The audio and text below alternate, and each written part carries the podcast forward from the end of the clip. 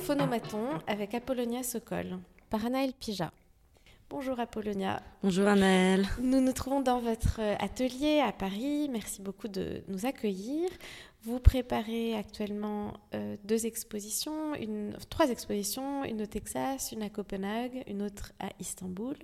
Vous avez été pensionnaire à la Villa Médicis en 2021. Vous êtes né à Paris, mais vous êtes aussi d'origine danoise et polonaise. J'aimerais d'abord que vous me disiez un mot de votre enfance passée à la Goutte d'Or dans ce lieu, le Lavoir Moderne, dans le quartier de Château-Rouge, qui a été fondé, je crois, par vos parents. Comment ce lieu vous a-t-il nourri? Alors effectivement, euh, j'ai grandi jusqu'à mes 8 ans dans ce théâtre que mes parents ont créé euh, à leur vingtaine. Donc ma mère était une réfugiée euh, voilà, qui arrivait de Pologne et mon père un jeune comédien. et ensemble, ils ont décidé donc de créer ce, lieu qui, est un, qui était un véritable théâtre de quartier.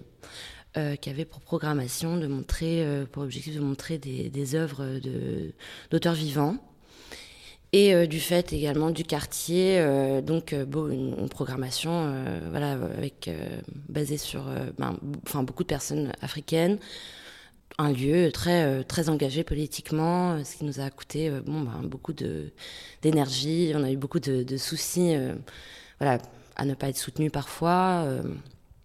Bon, moi j'ai grandi dans ce, dans ce théâtre, donc on pourrait dire qu'au début de, de, mon enfance, je partage un petit peu le même sang avec ce, ce lieu. Et euh, à partir de, de, de, mes, de mes 8 ans, euh, je suis tombée gravement malade d'un cancer. Et suite à ça, ma mère, euh, bon, il y a eu la séparation de mes parents, et avec ma mère, je suis partie vivre au Danemark. Donc voilà, j'ai vécu, j'ai grandi au Danemark jusqu'à mes 18 ans. Dès que j'ai eu la possibilité de retourner dans mon théâtre que j'aimais tellement, j'y suis retournée et c'est comme ça que je suis revenue en France.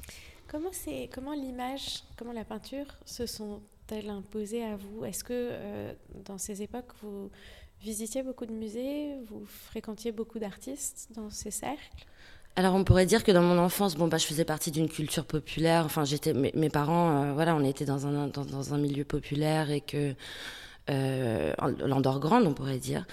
Euh, après, c'est vrai que je parlais de, je disais, j'évoquais ma maladie. Ce qui s'est passé, c'est qu'à l'hôpital, euh, c'était un hôpital catholique, et énormément de nonnes, euh, enfin énormément, des nonnes venaient me voir avec des livres de peinture. Donc là, c'est comme ça que j'ai vraiment développé cet amour de, la peinture, euh, de l'histoire de la peinture en fait, de la peinture occidentale, euh, à l'âge de 8 ans. Euh, bien que euh, dans le théâtre, effectivement, il y avait beaucoup de peintres, euh, voilà, qui étaient qui étaient des amis de ma mère, mais c'était des peintres, voilà, des peintres polonais qui, qui étaient portraitistes à Montmartre, qui étaient un petit peu dans quelque chose de l'ordre de l'autodestruction. C'est un milieu un peu décadent. Mais mon, amour pour, pour l'histoire de la peinture, voilà, et pour la peinture, voilà, il a commencé avec ma maladie, je pense. Comme si c'était. bon, après, j'ai décidé de me convertir, bon, à l'âge de 8 ans, quand j'ai survécu cette épreuve euh, au christianisme et me faire baptiser. Euh, bon, je ne suis pas du tout chrétienne aujourd'hui et, j'ai compris que c'était sans doute pas par ce biais-là que j'allais trouver une salvation, mais euh, mais ouais, l'amour de, des, grands maîtres a commencé à ce moment-là. Et avec la peinture du Nord bah, le Danemark, le Danemark fait partie de, de, mon, de, ma culture parce que j'ai quand même grandi là-bas de mes 8 ans jusqu'à mes 18 ans. Euh, bon, j'étais dans des milieux euh, alternatifs euh, parce qu'on était quand même très marginal là-bas. Ma mère était polonaise, donc euh, bon, c'est un pays qui est passé de l'extrême gauche à l'extrême droite en l'espace de 30 ans. Donc euh, mais euh, donc bien évidemment, je me suis nourrie. J'ai toujours, j'ai toujours été, euh, je suis toujours allée au musée. Je sais que je me suis inscrite au cours du soir de modèles vivants dès l'âge de mes 11 ans, 13 ans. Je devais vraiment parcourir la ville le soir pour pouvoir dessiner euh, avec les adultes. Voilà, donc ma culture générale, bien évidemment, voilà, inclut les, les, musées danois. Le, choix, euh, vous êtes ensuite euh, revenu à Paris et vous êtes inscrite à l'école des beaux-arts, enfin, vous êtes entrée à l'école des beaux-arts. Le choix de la peinture, c'était toujours une évidence? Alors ça a toujours été une évidence depuis, donc, euh, ben de, depuis, depuis mon enfance. J'ai toujours peint, j'ai commencé dès le début à peindre à l'huile. Et euh, j'ai jamais arrêté. Et donc, bon, pour les beaux-arts, à l'époque, c'était peut-être un petit peu plus compliqué de postuler avec, avec des tableaux, surtout que c'est un médium qui est très, très difficile dans le sens où ça prend vraiment des années d'apprentissage. Il est presque immaîtrisable et puis, enfin, difficilement domptable, on va dire. Et. et c'est un médium où l'infini des qui comporte l'infini des possibles en fait. On peut tout faire sur une toile. Et notamment la peinture à l'huile est constamment malléable. C'est du modelage euh, permanent. Donc euh, je pense que, oui, ça a été un apprentissage compliqué. Euh, mon entrée aux beaux-arts, je l'ai faite avec des vidéos parce que je faisais aussi des vidéos. Puis pour, je savais que j'allais peindre dès que j'entrerais dans, dans l'école.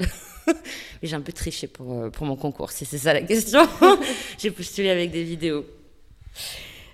Comment quand on, est entouré là dans votre atelier de, beaucoup de tableaux, qui donnent le sentiment que vous travaillez sur beaucoup de tableaux en même temps, comment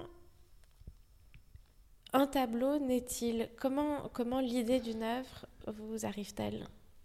Alors moi je pioche, on va dire je pioche dans, de façon intuitive euh, dans, euh, ben, dans, mon, dans, mes connaissances, euh, voilà, dans, dans ma culture, dans, dans mes connaissances dans l'histoire de l'art. Je fais des références. Si on, si, on, peut, si on estime que l'art ou la peinture est un, un langage, bon, ben, je vais piocher dans, dans, l'histoire de l'art des, des, mots, enfin de son vocabulaire, par le biais de références. Euh, après, bon, peut-être d'abord simultanément, euh, je, j'ai, des gens autour de moi que j'aime, qui sont des personnes euh, ben, qui ont des histoires euh, importantes, voilà, qui, qui, sont engagées, qui ont des histoires singulières, on va dire, et je, je, je, vais les faire leur portrait, voilà, qu'elles vont incarner des idées qui sont qui, sont, euh, qui, appartiennent euh, à l'histoire de l'art. On a le sentiment que ces, ces, ces, modèles sont tous euh, extrêmement présents dans vos toiles, leur, leur être intime, leur, leur personne. c'est important pour vous de, de connaître toujours vos modèles, que ce soit des gens très proches. On a l'impression que vous peignez rarement quelqu'un qui n'est pas dans votre entourage assez immédiat au fond? Ben, oui, je peins uniquement des gens que je connais, euh, avec, euh, pour la plupart du temps, avec leur consentement. Euh, ce sont des personnes que j'aime, à qui je rends hommage. Et d'ailleurs, je, je, je, dirais même pas que ce sont des modèles. mes tableaux portent leur nom. et je raconte leur histoire à chaque occasion quand, voilà, quand je montre un tableau. Euh, et beaucoup de mes, tableaux sont faits euh, en, bah, je dirais pas en collaboration, mais en tous les cas euh, dans le plus grand respect de leur identité et en discussion.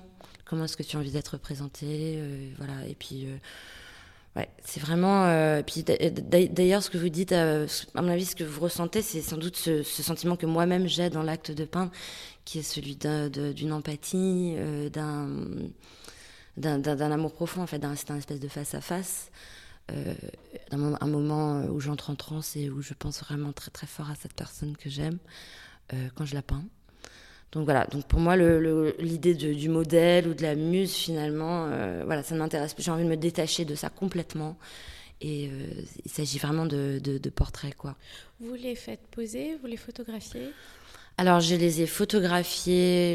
Bon, j'en ai déjà fait poser. Euh, bon, finalement, ça, c'est une, une, démarche euh, qui, qui, qui, est un peu compliquée pour moi. déjà, l'écriture est tout à fait différente quand on fait poser quelqu'un. Le temps est différent. Euh, après, euh, c'est vrai que j'ai très, été très inspirée par Elizabeth Payton, qui peignait d'après Polaroid. Donc, j'ai également toute une série de Polaroid de photos en argentique que je fais. Et puis après, et puis également, j'utilise mon téléphone portable, donc je, fais, je, je les fais poser et je prends des photos. De toute manière, ce qui transparaît dans mes tableaux, c'est pas vraiment le réalisme.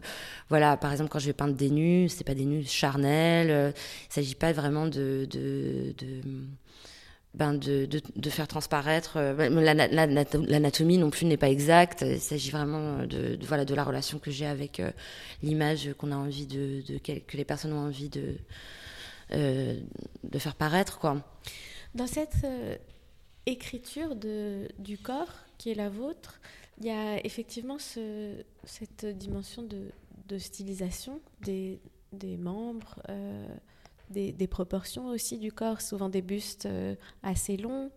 Et puis, dans les visages, qui eux aussi sont souvent assez longs, il y a toujours ces yeux qui peut-être euh, donnent le sentiment de, de relier tous les tableaux entre eux, comme si c'était presque votre regard. Et en fait, ces yeux je crois, ont aussi la forme de vos yeux. Euh, euh, comme si euh, tous les tableaux pouvaient se superposer les uns aux autres par vos yeux. Est-ce que ça aurait un sens de dire ça? Merci Anaëlle, c'est la première fois que quelqu'un me, pose la question du, regard. Effectivement, bon là, là on parle, vous parlez à mon inconscient, je ne sais pas, mais mais c'est vrai que quand je disais face à face, c'est vrai que, que, bah, que je, focalise énormément sur, euh, sur leur visage, leur, leur regard, euh, et qu'on se regarde. Et je ne sais pas si ce sont mes yeux, mais, mais, euh, mais pour moi, leur expression, elles, regardent droit devant, elles, elles, nous regardent dans les yeux, n'est-ce pas? Elles ne sont, pas, elles, sont pas passives dans leur, dans leur représentation. Et euh, elles nous regardent frontalement, elles sont fières de, des, des, personnes qu'elles sont. Et peut-être qu'effectivement, on se regarde euh, tête à tête, yeux dans les yeux, je ne sais pas. on a presque l'impression, j'imaginais presque, et, en, regardant ces tableaux qui nous entourent, j'imaginais presque qu'au fond, vous les peignez, euh, encore une fois, au, plus profond d'eux-mêmes, et vous leur donnez vos yeux. C'est possible, je trouve ça très joli.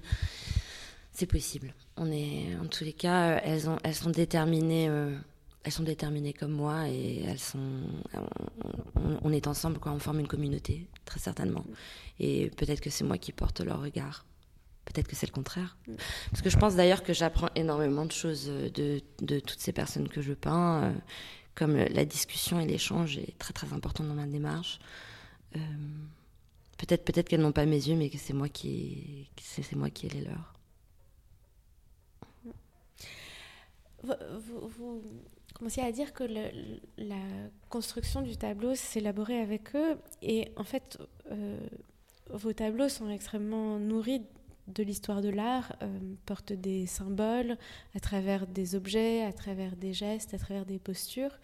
Euh, je m'interrogeais sur là aussi la, manière dont cela se construit. Est-ce que au fond ce sont ces personnes que vous choisissez que vous élisez, que vous choisissez de peindre, qui induisent, qui, qui, qui vous entraînent euh, sur le chemin de l'histoire et qui vous invitent, qui vous engagent à apporter, à, tricoter en quelque sorte avec eux euh, des, des, éléments de l'histoire de l'art? Ou est-ce que... Euh, et, qui ont toujours, et qui ont aussi toujours pour... pour effet de, parler d'aujourd'hui et de, et de soulever des questions euh, extrêmement contemporaines et souvent assez précises euh, qui font référence à des événements de l'actualité, du quotidien, de, diverses actualités qui ont trait à vos propres engagements. Donc, est-ce que ce sont ces personnes qui vous, euh, qui vous inspirent ces, ces formes ou est-ce que vous regardez des choses et, c'est finalement dans un sens inverse. J'imagine que la réponse c'est les deux, mais, euh, j'avais quand même envie de vous poser cette question. Je pense que donc euh, bon, il y a bien évidemment euh, cette phrase. Enfin, je pas à la citer tout à fait, mais comme quoi si on connaît pas son histoire, on est on est quand même voué à la répéter. Donc ça c'est bah, par rapport, par exemple, aux polémiques qu'il y a aujourd'hui. Euh, on est dans une période des extrêmes face à une apocalypse qui arrive, euh, réchauffement climatique, etc. Bon, je ne vais pas rentrer dans les détails, mais c'est vrai que toutes les personnes que je peins sont, des, personnes très engagées politiquement ou, euh, ou tout simplement elles incarnent, elles sont dans, leur corps, dans leur identité, voilà, par leur marginalisation également des, luttes, des, luttes qui sont nécessaires euh, aujourd'hui. Et je sais plus ce que je voulais en venir, mais euh, je pense que, d'un côté, il y a donc euh, l'histoire que l'on répète sans cesse si on ne la consulte pas et qu'on retombe dans les mêmes pièges d'un côté, je pense que j'apprends énormément des personnes que je peins. Donc c'est plutôt dans ce sens-là. Je reviens un peu en arrière. Après les beaux-arts, vous êtes parti aux États-Unis. Et vous avez, vous parliez à l'instant d'Elizabeth Payton, vous avez fait un certain nombre de rencontres artistiques qui ont été assez importantes, me semble-t-il, parmi lesquelles aussi Dan Cullen, avec qui vous avez travaillé, euh, Henry Taylor également. Quel est, euh, est-ce, que vous sauriez formuler une forme de, d'enseignement, de transmission, d'héritage que ces artistes vous ont offert? On parlait tout à l'heure de, de, mon enfance, donc euh, pour moi j'ai toujours voulu être peintre et puis euh, je suis toujours allée à la recherche des peintres. Donc euh, je sais qu'à l'âge de 16 ans, je suis partie à Düsseldorf pour côtoyer Thaler suite à une exposition que j'avais vue avec Jonathan Mess. Et je me suis incrustée dans les beaux-arts de Düsseldorf où j'ai peint, où j'ai commencé à faire de la bad painting alors que j'étais pas du tout dans l'école. Avec les étudiantes et étudiants de, de cette école qui sont restés d'ailleurs des amis. j'ai pu plus tard d'ailleurs accueillir cette accueillir euh, ces Thaler euh, chez moi aussi. J'ai toujours été à la recherche des peintres. Euh, bon, il y a plusieurs façons d'apprendre d'apprendre ce métier. le plus classique en France serait passer par des prépas. Moi, j'ai jamais été consciente de l'existence des prépas. D'ailleurs, bon, j'ai mis du temps à savoir comment fonctionnaient les beaux-arts, etc. Mais donc j'étais euh, toujours à la recherche de, des artistes et je pense qu'on apprend par les artistes. Aujourd'hui d'ailleurs, euh, d'ailleurs euh, j'ai toujours la même relation. voilà, j'essaye de rendre l'appareil dans mon atelier. il y a plusieurs jeunes personnes qui viennent voilà, peindre avec moi, qui peuvent utiliser mes espaces également pour faire leur propre travail. voilà, c'est donc je, je, fais ce qu'on ce qu'on ce qu'on a fait pour moi. Euh, Henry Taylor m'a prêté son atelier quand j'étais euh, à Los Angeles. Il faut pas toucher ça, parce que ça fait gris Ah, pardon. Henry Taylor m'a prêté son atelier quand j'étais à Los Angeles. Euh, Elizabeth Payton, oui, Elizabeth Payton m'a répondu à un appel à l'aide qui lui a été transmis. Elle a reçu un mail avec des photos de mes tableaux à l'époque où bon, je ne connaissais absolument personne et j'étais assez précaire. Euh, elle a trouvé que c'était intéressant euh, comme travail et elle a envoyé euh, elle a envoyé ma candidature à Dan Cullen et c'est comme ça que je me suis retrouvée avec un emploi voilà à New York à cette époque-là, j'étais encore étudiante aux Beaux-Arts et en fait, j'avais pratiquement, j'avais tout perdu. J'avais perdu le théâtre, je me retrouvais sans logement avec ma mère. On était dans une position d'extrême précarité et, et, de violence également. Et donc, je n'avais rien à perdre, donc je suis partie aux États-Unis. Bon, je suis vite revenue de ce rêve, euh, du rêve américain. Et... Mais euh, oui, euh, d'ailleurs, on, apprend des artistes, on est dans une transmission. Et, également, je pense qu'on écoute les artistes. Je pense que les, curatrices, les curateurs, les critiques, enfin finalement, la, parole des artistes, c'est cette parole-là qui, est, qui est transmise, qui fait cache de qualité. Vous-même, vous enseignez à Caen c'est important pour vous? C'est incroyable comme, euh, comme expérience. Euh, je suis prof à Caen depuis, depuis peu, depuis septembre. Et, euh, et oui, c'est hyper important pour moi. ce sont des moments de, pure joie, de, bonheur. et exactement comme avec les personnes que je peins, j'apprends énormément de cette nouvelle génération. Cette génération qui, est, voilà, qui, est, qui, qui, a des outils, qui, qui, qui a des outils, les personnes ont des outils pour se défendre, pour se, pour se dénominer, euh, pour, pour faire changer finalement le vocabulaire, euh, voilà, vers quelque chose de, beaucoup plus inclusif. Euh, je, je, remercie tous mes étudiantes, toutes mes étudiants pour, pour cette claque que ben, moi qui ai 10 ans de plus, voilà, j'apprends énormément de je, reviens aussi encore en arrière euh, dans notre discussion. Comment, quand vous commencez un tableau, euh, comment ça se passe? Est-ce que vous dessinez? Est-ce que vous avez des carnets? Est-ce que vous faites des esquisses? Ou est-ce que les choses commencent directement sur la toile? Alors, les, choses commencent directement sur la toile, euh, en terre de sienne brûlée.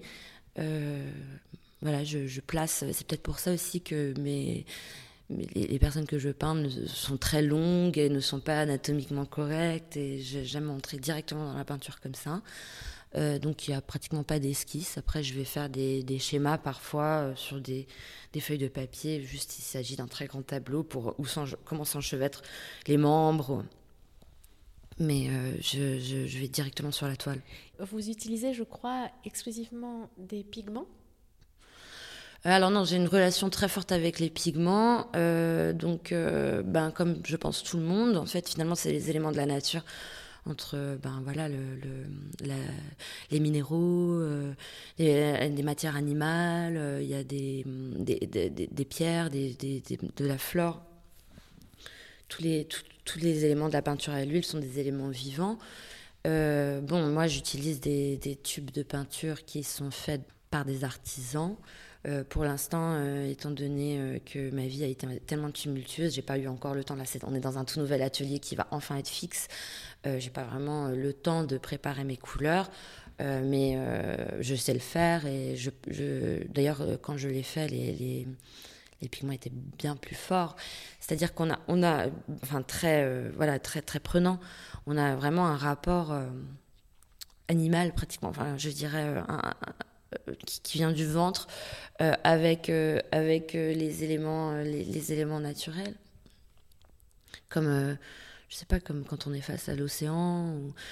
Donc oui, il y a, un côté très ben, mystique, il y a un côté mystique, ésotérique et spirituel dans l'acte de peindre, surtout quand la matière est, est, est, dans une base qui est, qui est vivante et qui est constamment en interaction avec les éléments de la nature, avec l'atmosphère. Comme par exemple ce gant lapis lazuli qui est derrière vous, comme par exemple ces roses, ces jaunes, ce turquoise. Euh, comment, comment les. Est-ce que, est que vous sauriez dire comment, les, comment se passe le choix des couleurs? Alors, le choix des couleurs se passe de façon plutôt instinctive, c'est-à-dire que j'ai vraiment mes, mes contrastes, ce que j'aime. Enfin, j'ai mes couleurs comme ça que, qui me viennent instinctivement. Après, je la travaille vraiment. Genre, quand, bon, quand on voit mes tableaux en photo, on se rend pas vraiment compte parce que elles sont aplaties et puis ce sont toujours que des représentations, de la documentation des œuvres. Mais quand vous parlez du turquoise et du jaune, il y a peut-être 50 couches dessus, mélangées avec de la cire. Donc euh, on peut trouver, euh, ça donne euh, un corps matifiant et, on peut se, noyer, voilà, dans, entrer dans un abysse qui devient, qui est purement couleur, finalement, pigment, comme vous dites. Parce que la couleur, encore une fois, la couleur, c'est une synthèse de, du pigment.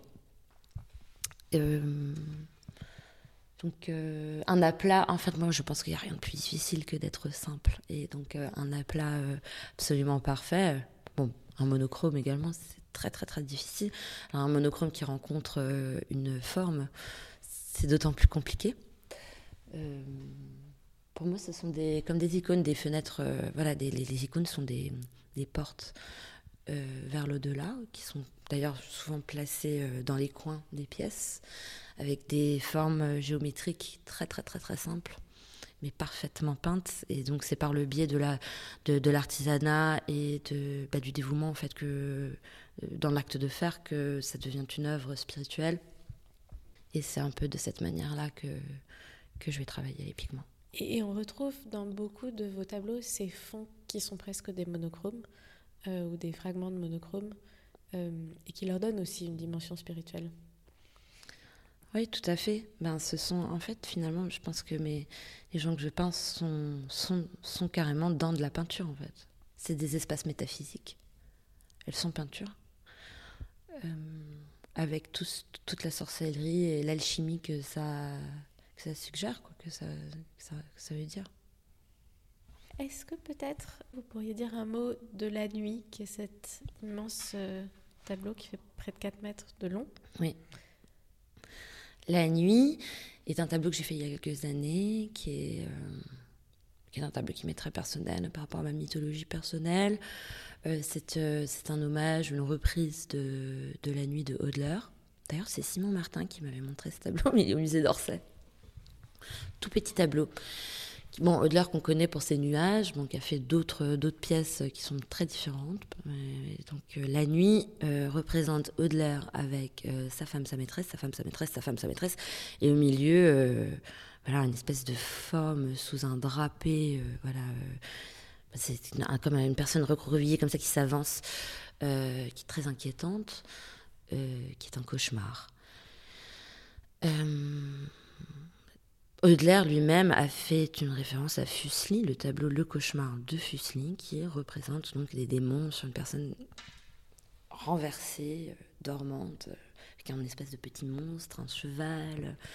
Enfin, il faut, il faut voir les tableaux, mais en fait, quand on les voit, euh, c'est évident qu'il s'agit de cette, cette technique, enfin cette façon de faire dont je parlais tout à l'heure, d'utiliser l'histoire de l'art en tant que langage euh, et d'utiliser, de faire des références vocabulaire. Euh, dans ma version, on est dans un espace bouché avec des fenêtres fermées et nous sommes, ce sont toutes ces personnes que j'ai aimées donc mes ex, euh, voilà, comme je disais, ma mythologie personnelle, mon compagnon également, et j'incarne ce cauchemar qui m'avance, qui m'avance à quatre pattes euh, vers, euh, vers bah, le regardeur. C'est encore une fois un de, de, de ces tableaux, il faudrait parler à mon inconscient pour l'expliquer mieux, et peut-être que d'autres personnes, voilà, dont c'est le métier pourraient en parler mieux que moi.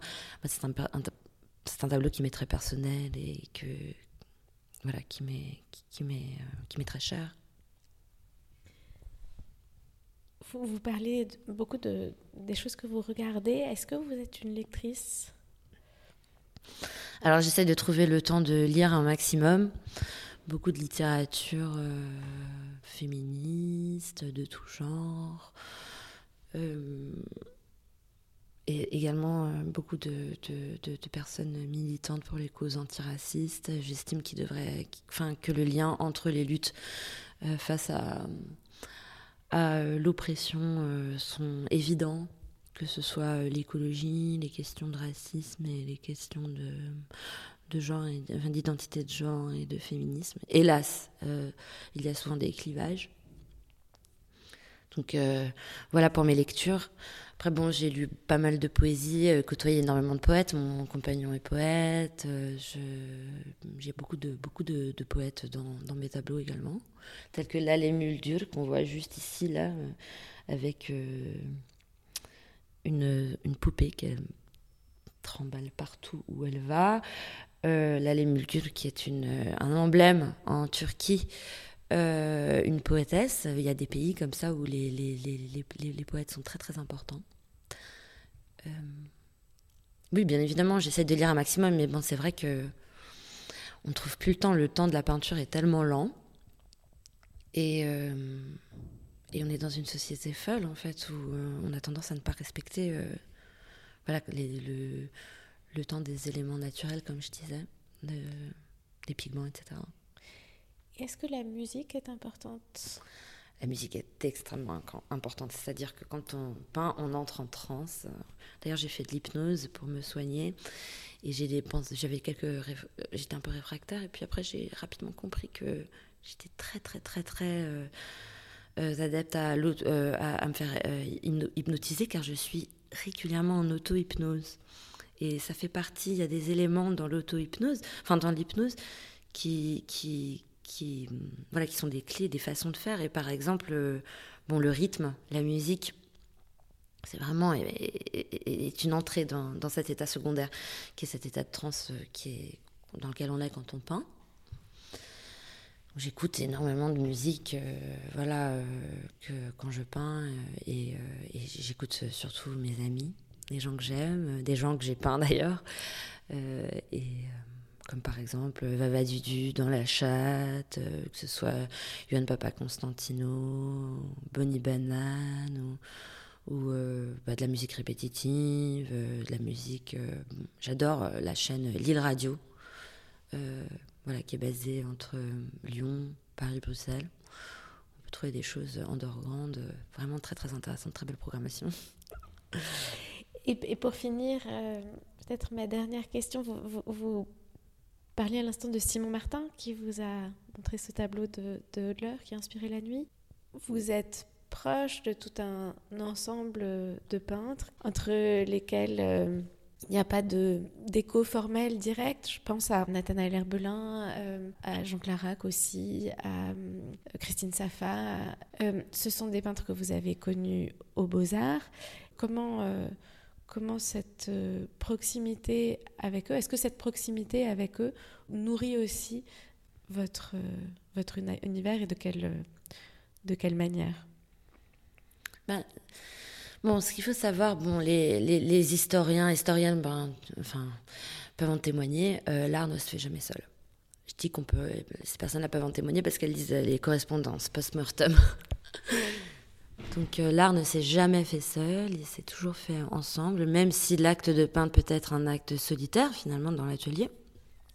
Euh, on ne réfléchit jamais seul, on fait toujours des choses en référence à, d'autres, euh, on communique toujours. Bon, Nathanaëlle Herbelin, quand elle était aux Beaux-Arts, elle a tout de suite compris ça.